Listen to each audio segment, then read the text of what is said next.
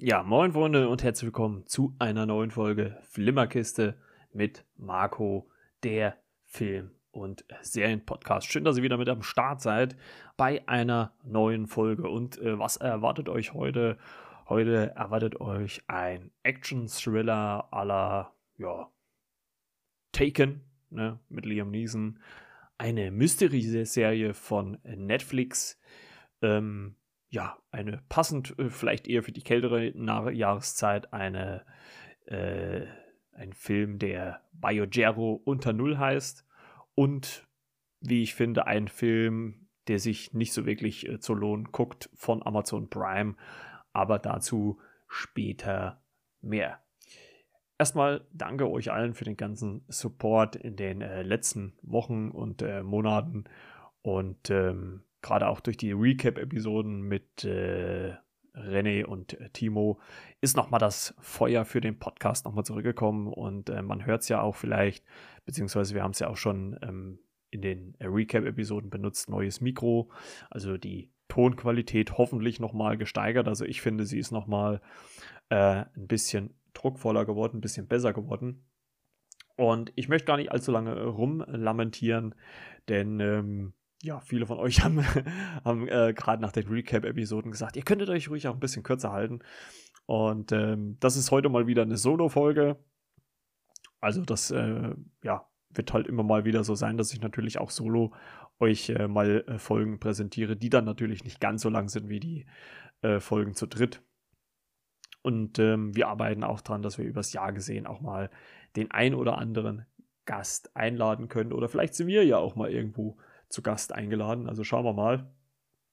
Ja, und anfangen möchte ich äh, in dieser Folge mit einem Film, der am 5. März äh, 2021 bei Netflix äh, gestartet ist, äh, heißt Sentinel in der Hauptrolle in der Hauptrolle in der Hauptrolle ähm, Olga äh, Kyrilenko, die ja doch schon eine recht äh, bekannte Darstellerin ist. Die war ja im äh, zweiten Daniel Craig Bond ähm, zu sehen, ein Quantum Trost. Und da hat sie mir auch schon ziemlich gut gefallen. Und äh, sie spielt äh, in Sentinel ähm, Clara, 33 Jahre alt, die äh, Dolmetscherin in der französischen Armee ist. Und äh, die, und das sieht man auch gleich zu Beginn des Films, ähm, die Schrecken des Krieges äh, in Syrien erlebt. Unter anderem eine ja ziemlich drastische Explosion, ohne da jetzt äh, näher drauf einzugehen, weil ihr habt auch äh, immer kritisiert oder äh, ihr kritisiert auch so ein bisschen, ich soll nicht so viel spoilern, also lasse ich das mal jetzt weg. Und ähm, ja, äh, nach einer, ja, nach einem doch schrecklichen Vorfall wird sie äh, strafversetzt in eine ja, Einheit, die heißen sogar die Sentinels, also die gibt es anscheinend zumindest wirklich, also äh, wenn man das dem Intro des Films ähm, entnehmen kann und ähm, dort, äh, die sind halt so für die Sicherheit der Menschen ähm, des Landes Frankreich zuständig. Also äh, für die, die es äh, nicht wissen, ähm, Olga Kyrilenko ist eine äh, Franzö äh, also eigentlich französisches Model und Schauspielerin mit äh, ukrainischer Herkunft. Also wahrscheinlich äh, ein Teil ihrer Familie, ihrer Eltern ist ähm, französisch, der andere Teil ukrainisch. Welcher Teil, das weiß ich jetzt nicht, aber ist ja auch egal.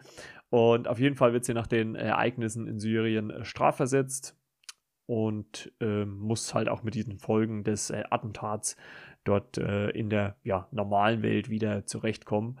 Und also quasi so PDBS, also posttraumatische Belastungsstörung, ähm, wie man sie auch schon oft äh, in vielen Filmen gesehen hat.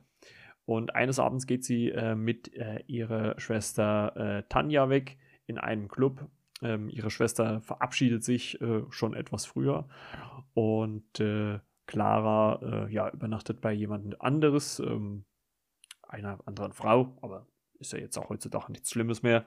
Also, so, als ob es auch je was Schlimmes gewesen war, aber ähm, heutzutage kann man das ja auch ohne Probleme äh, in Filmen und äh, Serien zeigen. Und auf jeden Fall wundert sie sich am nächsten Tag, warum äh, keine Nachricht von ihrer Schwester kommt fragt auch nach, wie es dir geht, äh, bis sie dann einen Anruf bekommt, dass ihre Schwester im Krankenhaus liegt. Äh, Clara eilt dann dorthin und äh, sieht dann die ja, vergewaltigte Tanja liegen im Krankenbett, die in dem Moment auch äh, bewusstlos ist, in, in, im Koma liegt. Und ähm, ja, und das äh, bestärkt Clara natürlich, äh, der ganzen Sache auf den Grund zu gehen, obwohl eigentlich auch schon die Polizei ermittelt ähm, und sie da auch schon gewisse Spuren haben, ähm, äh, stellt äh, Clara eigene ähm, Untersuchung an und möchte diesen, den Schuldigen quasi hinter dieser Vergewaltigung an ihrer Schwester sehen oder finden oder wie auch immer.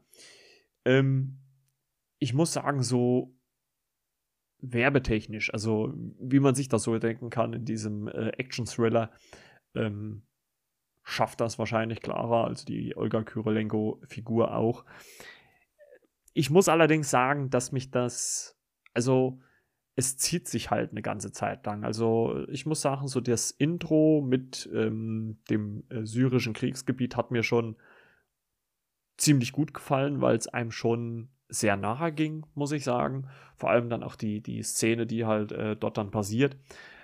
Aber als sie dann wieder in ihrer Heimat in Frankreich ist, zieht sich das alles so ein bisschen. Also ähm, der Film zeigt natürlich, dass sie ja, wie gesagt, äh, traumatisiert äh, durch diese Ereignisse, Ereignisse ist, dass sie trinkt, dass sie Drogen nimmt, und ähm, deswegen auch ihre Arbeit eigentlich als Sentinel, also als äh, ja, bewachender Soldat, gar nicht so hundertprozentig äh, vernünftig ausüben kann.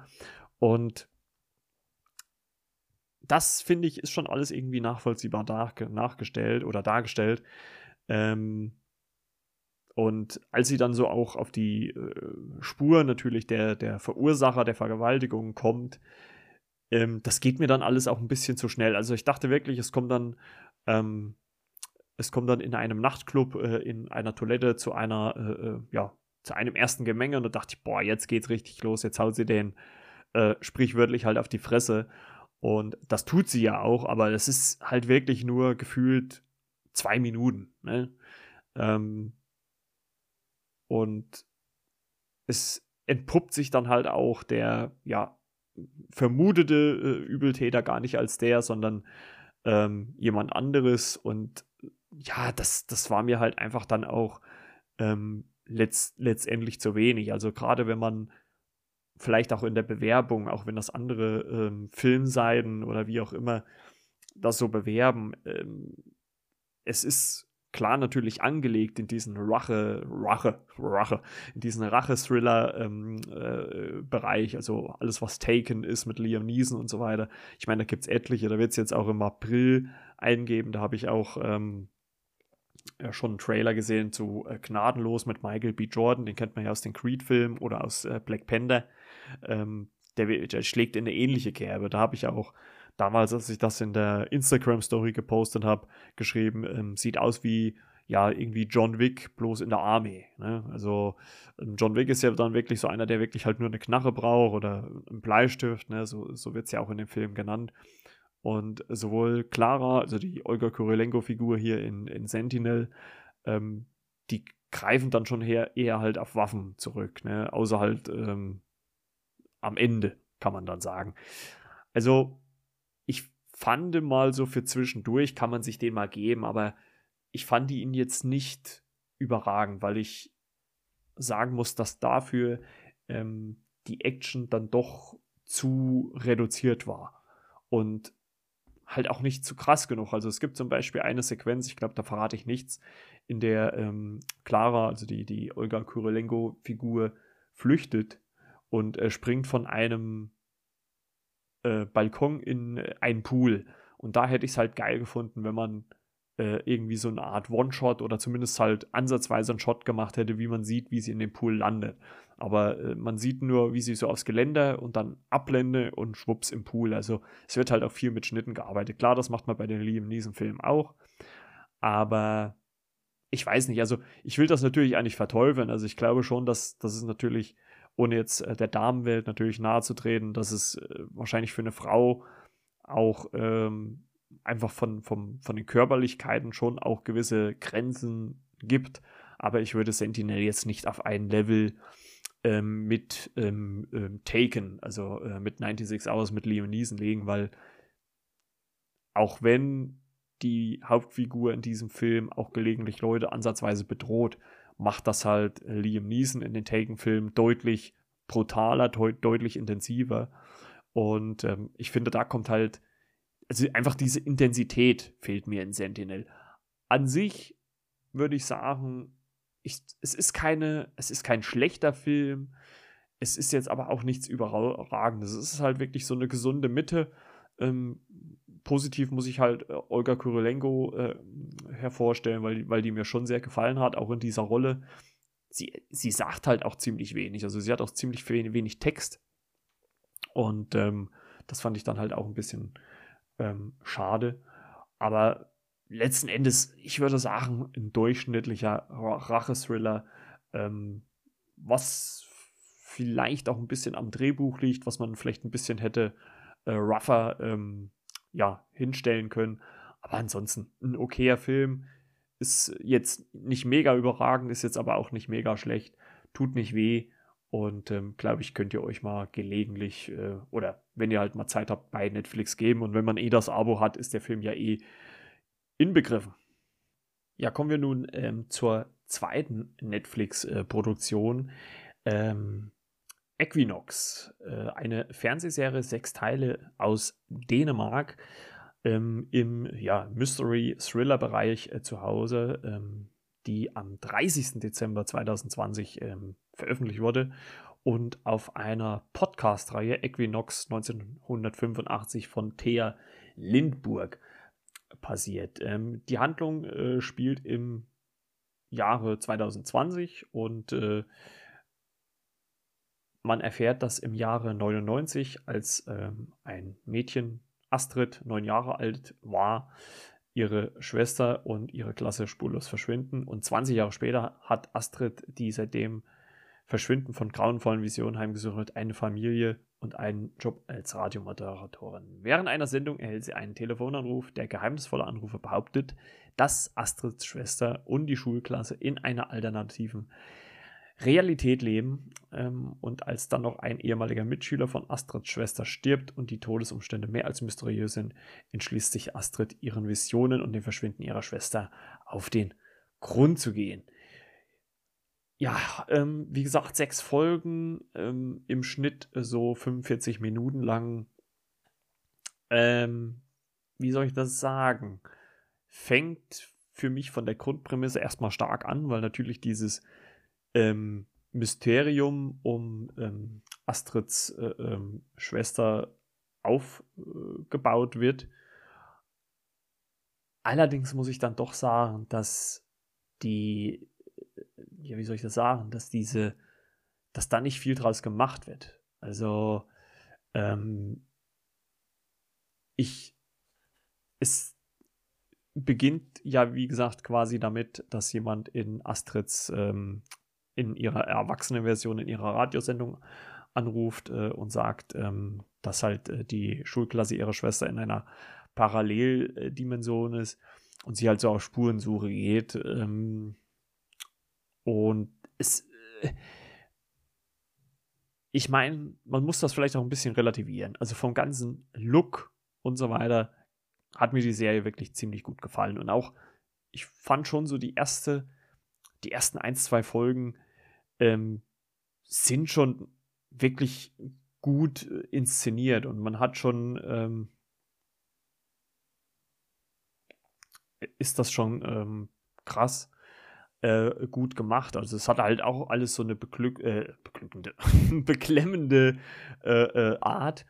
Ähm, aber äh, irgendwie, äh, es plätschert halt dann auch nur so vor sich hin und es wird halt auch ziemlich konfus und auch langatmig dann hinausgezogen. Also irgendwie so richtig Spannung kam nicht aus. Deswegen habe ich auch, glaube ich, nach so hm, zwei Folgen auch so ein bisschen ähm, das Interesse an dieser, dieser Serie äh, verloren gehabt und ähm, habe dann erst oder bin dann auch e-, etwas später erst wieder eingestiegen und ähm, das ist natürlich irgendwie kein gutes Zeichen, ne? wenn, wenn eine Serie einen nicht packt. Äh, also ganz im Gegensatz zu WandaVision, die, wo man jede Woche ähm, auf die neue Folge hingefiebert hat. Und das hat halt Equinox einfach nicht geschafft, weil mir ehrlich gesagt auch viele Sachen keinen Sinn ergeben haben, ne? ohne da jetzt auch tiefer drauf einzugehen.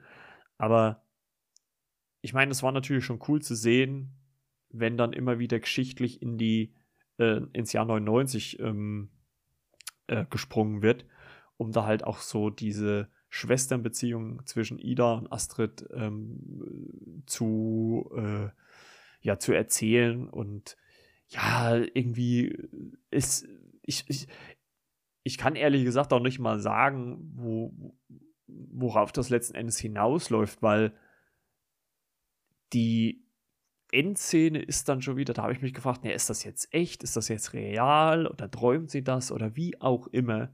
Und ähm, das fand ich dann schon ziemlich, ähm, ja, komisch, sage ich jetzt mal. Und das wurde halt auch nicht erklärt. Klar, bei so einem äh, Mystery-Ding äh, muss man jetzt vielleicht auch nicht alles erklären, aber ich fand das schon ein bisschen merkwürdig. Also, ähm, es ist halt wirklich eine Serie, die eigentlich eine gute Prämisse hat.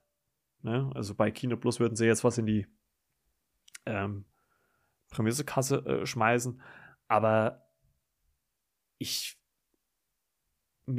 also ich hätte halt mir ein bisschen mehr Aufklärung gewünscht. Also es, es wird halt, was ich mir auch so überlegt habe, ähm, zwischendrin gibt es dann so eine Ritualszene, wo ich mir dann so gedacht habe, ja, geht es jetzt hier letztendlich einfach nur um Vergewaltigung, um Sex oder oder hatte die dann doch eine tiefere Bedeutung? Also so richtig konnte man sich das halt auch nicht erklären und so richtig wird das halt auch in der Serie nicht erklärt. Ähm, was natürlich gezeigt wird, ist, wie Astrid äh, natürlich aufgrund ähm, dieser, dieser Ereignisse aus der Kindheit Visionen hat, ähm, die, die, die sie plagen und dass sie damit halt auch Probleme hat, klarzukommen. Aber letzten Endes auch am, am Finale, ähm, was, was quasi so eine Art Sonnenuntergang am Meer oder am See darstellt, wo dann auf einmal Astrid wieder auf ihre Schwester Ida trifft. Das hat mich halt alles, äh, oder das, das, das hat mich halt auch nicht gepackt oder letzten, letzten Endes auch ähm, zufriedengestellt, muss ich ganz ehrlich sagen. Also, wie gesagt, ich fand stark angefangen, eine ne coole Prämisse eigentlich, dass eine Schwester nach 20 Jahren halt auf Spuren ähm, Suche geht, äh, um ja das, das Verschwinden ähm, ihrer grö größeren Schwester aufzuklären.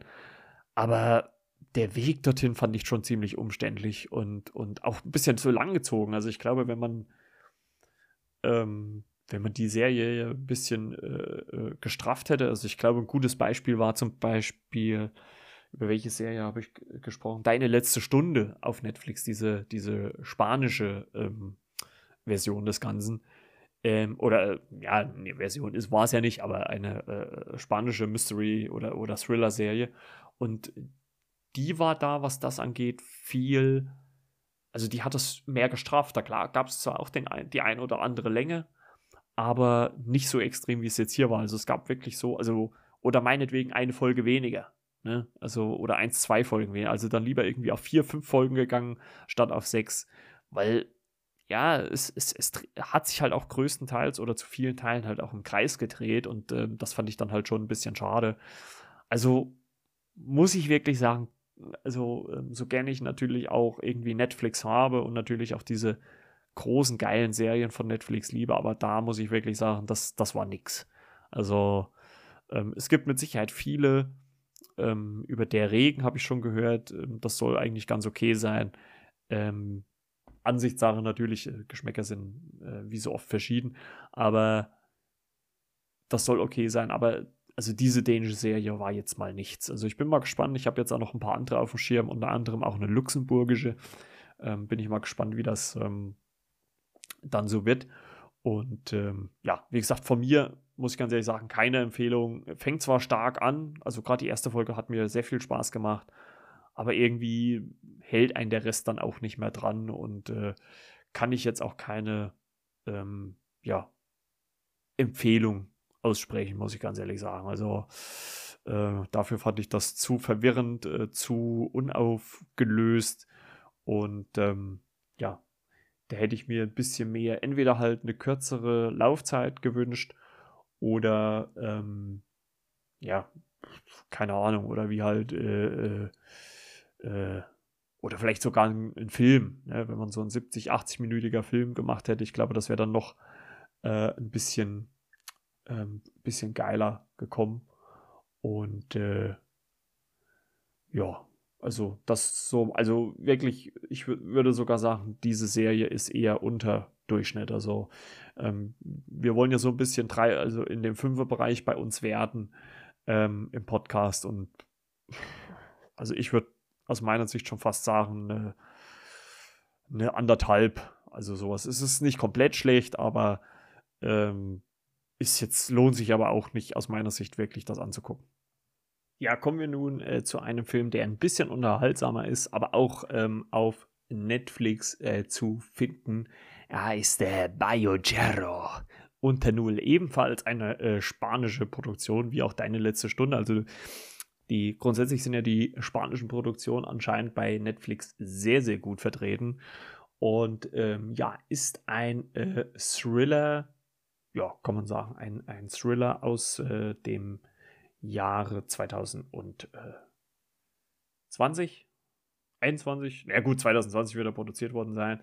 Äh, erschienen ist er am 29. Januar 2021 und ähm, es geht darum, dass ein, äh, Polizei, ein Polizeitransport äh, nachts, äh, äh also ein Gefangenentransport äh, nachts äh, stattfindet und dort ja überfallen wird. Und ähm, die Konstellation ist so, dass quasi ein ähm, Polizist noch in dem Transport drin ist mit den Gefangenen.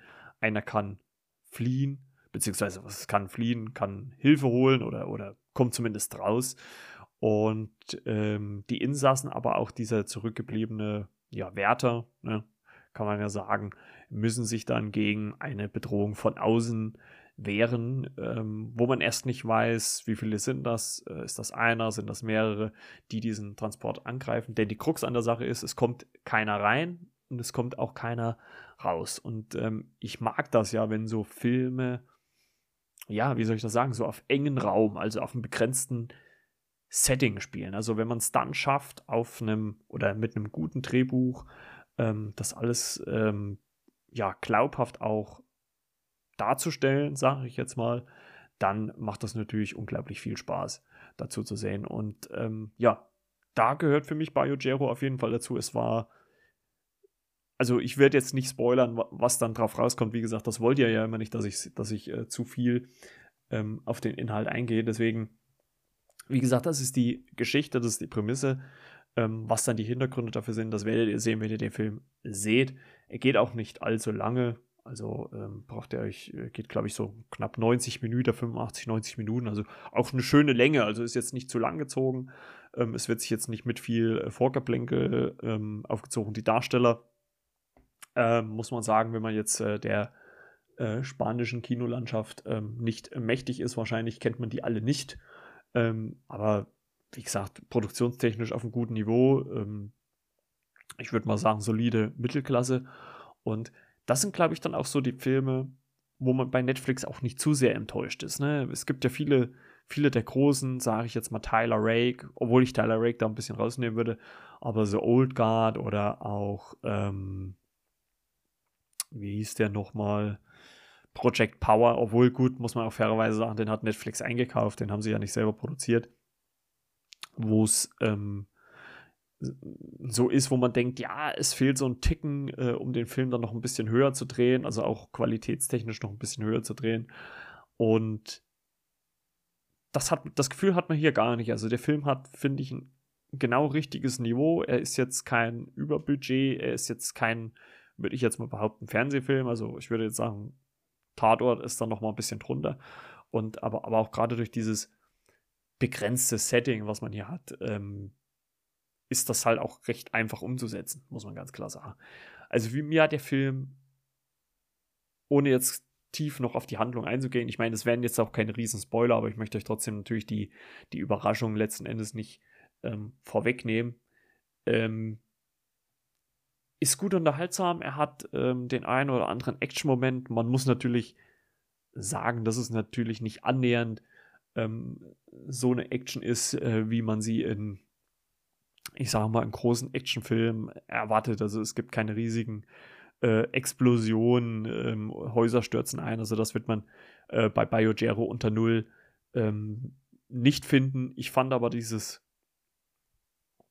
ganze Prinzip von äh, in einem Gefangenentransport eingesperrt, ähm, dann, dann spielt irgendwann Eis äh, oder auch äh, kaltes Wasser, deswegen auch unter Null ähm, nochmal eine große Rolle, also die Kälte in, insgesamt. Und ähm, das hat mich schon, hat mich gut unterhalten, muss ich sagen. Also ich bin ja so seit Haus des Geldes dann auch den, den äh, spanischen Produktionen gar nicht mehr so abgeneigt. Also wenn man auch White Lines, das war ja so eine britische, spanische Produktion, Entschuldigung, aufgestoßen. und ähm, fand ich auch nicht schlecht. Und äh, äh, äh, da ist ja noch mehr ein Anmarsch. Also abgesehen von der finalen äh, Staffel ähm, Haus des Geldes äh, gibt es da noch einiges. Und ich glaube, Netflix wird auch kein Problem damit haben, diese gewisse Prozentregelung, die Streamingdienste europäisch erfüllen müssen, ähm, umzusetzen, weil sie, glaube ich, mittlerweile so international aufgestellt sind, was das Ganze angeht, dass sie das äh, nicht mehr wirklich brauchen. Also von mir auf jeden Fall mh, hm, eine Empfehlung. Ich würde sagen, drei von fünf. Ähm, er hat natürlich jetzt keine riesen Schauwerte, aber ich finde schon, dass er durch eine ziemlich straighte und auch äh, ja, okay Story äh, gut durchkommt. Also vor allem auch das Ende ist dann doch ein bisschen anders, wie man ja vielleicht denken würde, sage ich jetzt mal normalerweise. Und äh, deswegen kann ich den durchaus für einen, ja, irgendwie Freitagabend, Samstagabend-Film ähm, durchaus empfehlen. Also kann man durchaus sagen, äh, schaut dort mal rein. Und wie gesagt, ist ja auch ähm, bei Netflix mit integriert, also tut euch ja nicht weh. Ja, ein Film, den ihr euch ähm, aus äh, meiner Sicht äh, sparen könnt, äh, ist auf Amazon Prime zu finden, ähm, aus dem Jahre 2019.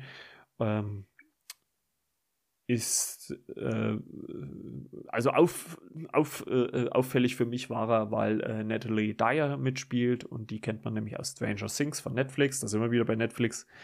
Ähm, und hier geht es um die junge Alice, die im Jahr 2000 ähm, in einer ja, streng katholischen Highschool lebt, also auch äh, ziemlich keusch. Also die, da hat man es ja nicht so mit äh, Sexualität und sowas. Ähm, und und äh, ja, sie, sie so langsam halt auch ihre eigene Sexualität natürlich entdeckt und äh, zum Beispiel ihr vibrierendes Handy als äh, Vibrator benutzt und so weiter und so fort und da halt auch einen ja anderen Schüler in einem, einem Camp ähm, ziemlich geil, äh, oh, jetzt habe ich geil gesagt, ziemlich heiß findet. Und also das war äh, und, und halt auch äh, sich äh, Nacktbilder im Internet anguckt, beziehungsweise Pornos im Internet anguckt und so weiter und so fort. Also ich, ich muss sagen, mir hat das Ganze ähm, nicht gefallen, weil ich fand das zwar so am Anfang ganz sympathisch, als man so mit diesen ähm, Referenzen auf das Jahr 2000, wie, wie da das Internet war, wie da die Handys war, das fand ich schon irgendwie ganz, ganz lustig, ganz cool.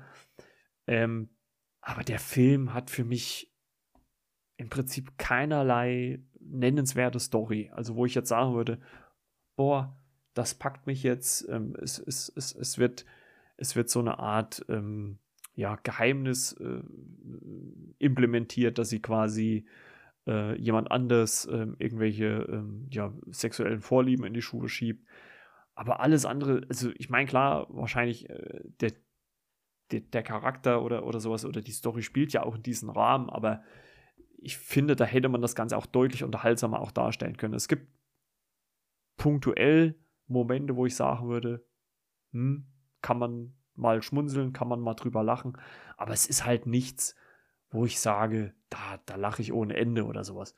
Und deswegen fand ich den Film so dermaßen trocken, dass ich den wirklich nicht empfehlen kann. Also es ist, das ist für mich absoluter Durchschnitt. Also da muss man vielleicht auch wirklich auf die Darstellerin stehen. Und ich dachte wirklich, das wird irgendwie so eine keine Ahnung, so eine, so eine schöne Komödie, wo man schön drüber lachen kann, was da so passiert. Ne? Vielleicht jetzt nicht ohne Ende, aber zumindest immer mehr. Und das schafft der Film aus meiner Sicht gar nicht. Ich meine, Gott sei Dank geht er nicht allzu lange. Er geht nur 78 Minuten, also tut jetzt auch nicht weh. Aber ähm, letzten Endes, äh, muss ich wirklich sagen, fand ich das zu wenig, um, um mich zu unterhalten und ähm, zu trocken.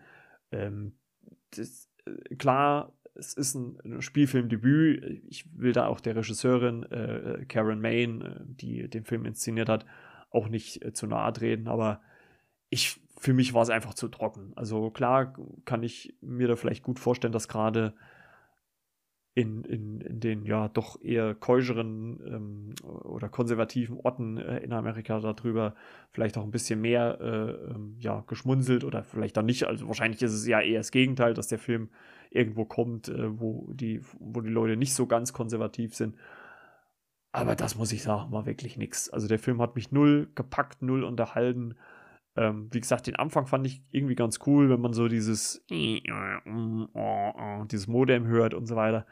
Aber alles andere fand ich dann wirklich sehr, sehr trocken. Ähm, ich möchte das auch nicht mal der Schauspielerin äh, Natalie Dyer in die Schuhe schieben. Ich glaube, es lag halt einfach so auch äh, am Drehbuch, an, an ihrer Rolle. Ähm, deswegen von mir definitiv keine Empfehlung. Also ich will den Film jetzt nicht als übelst schlecht bewerten, aber er hat aus meiner Sicht für mich persönlich gar keinen Unterhaltungswert oder keinen größeren Unterhaltungswert. Er macht nicht viel Spaß, er macht nicht viel gute Laune, er plätschert so vor sich hin und man soll irgendwie über gewisse Sachen lachen, aber wenn man schon die eine oder andere Komödie, gerade was vielleicht auch im Hinblick naja, gut, American Pie ist vielleicht ein bisschen zu übertrieben, aber das spiegelt es ganz gut wieder. Ähm, da konnte ich richtig gut lachen, da hat man sich äh, gut amüsiert und, und das kriegt dieser Film in keinster Weise hin, dass ich so äh, lache ähm, und mich so drüber freue. Also finde ich ein bisschen schade, hätte ich mir mehr erwartet, aber ja, gut, so ist es halt. Ne? Man wird dann halt erst, äh, man weiß das halt immer erst, wenn man äh, es äh, gesehen hat. Also für mich pff, wertungstechnisch zwei von fünf, würde ich sagen. Er ist jetzt nicht grottenschlecht, aber ist jetzt auch nichts, wo ich sage, den muss ich jetzt unbedingt nochmal sehen. Und ja, damit haben wir es schon wieder für diese Folge. Nicht allzu lang, aber ein bisschen straighter, ein bisschen kompakter. Ähm, ich glaube, das ist, ist euch ja auch ganz lieb, ne, wenn es nicht immer äh, bis in die Ewigkeiten geht. Äh, ich bedanke mich äh, fürs Zuhören. Natürlich ähm, abonniert den Podcast, dann seid ihr immer auf dem aktuellsten Stand, wenn es eine neue Folge gibt ähm, weil es wahrscheinlich auch in der Zukunft viele neue Sachen geben wird. Ähm, wir arbeiten auch gerade irgendwie an verschiedenen Formaten, die wir vielleicht äh, im Laufe des, Monat, äh, im Laufe des Monats, im Laufe des Jahres hier auch bringen werden. Äh, mal gucken. Lasst euch ja überraschen. Ähm, ich habe auf jeden Fall gerade durch Timo und René natürlich nochmal viel, viel mehr Bock bekommen, den Podcast hier weiterzumachen. Und natürlich muss ich auch ganz ehrlich sagen, durch das Feedback von euch da draußen, weil das halt auch sehr cool ist, dass ihr äh, so hintereinsteht und auch bei den Umfragen und so weiter mitmacht. Und es äh, wird auch demnächst mit Sicherheit auch mal ein Gewinnspiel geben. Das kann ich schon mal ankündigen. An dieser Stelle, wie gesagt, bedanke ich mich fürs Zuhören. Schön, dass ihr wieder mit dabei wart. Hört natürlich auch in unsere anderen Folgen rein. Und ähm, ja, lasst ein Like da, lasst ein Follow da, vielleicht auch eine Bewertung bei iTunes. Das hilft uns auch ein bisschen wäre ganz cool. Und äh, guckt äh, natürlich auf den Instagram-Account Flimmerkiste mit Marco. Dort äh, gibt es immer wieder Content, ähm, vor allem natürlich auch Marvel und so weiter und so fort. Also freut euch drauf. Ähm, es wird noch viele neue Sachen ähm, in diesem Jahr geben. Und äh, ja, bis denn dann. Ciao, ciao. Euer Marco.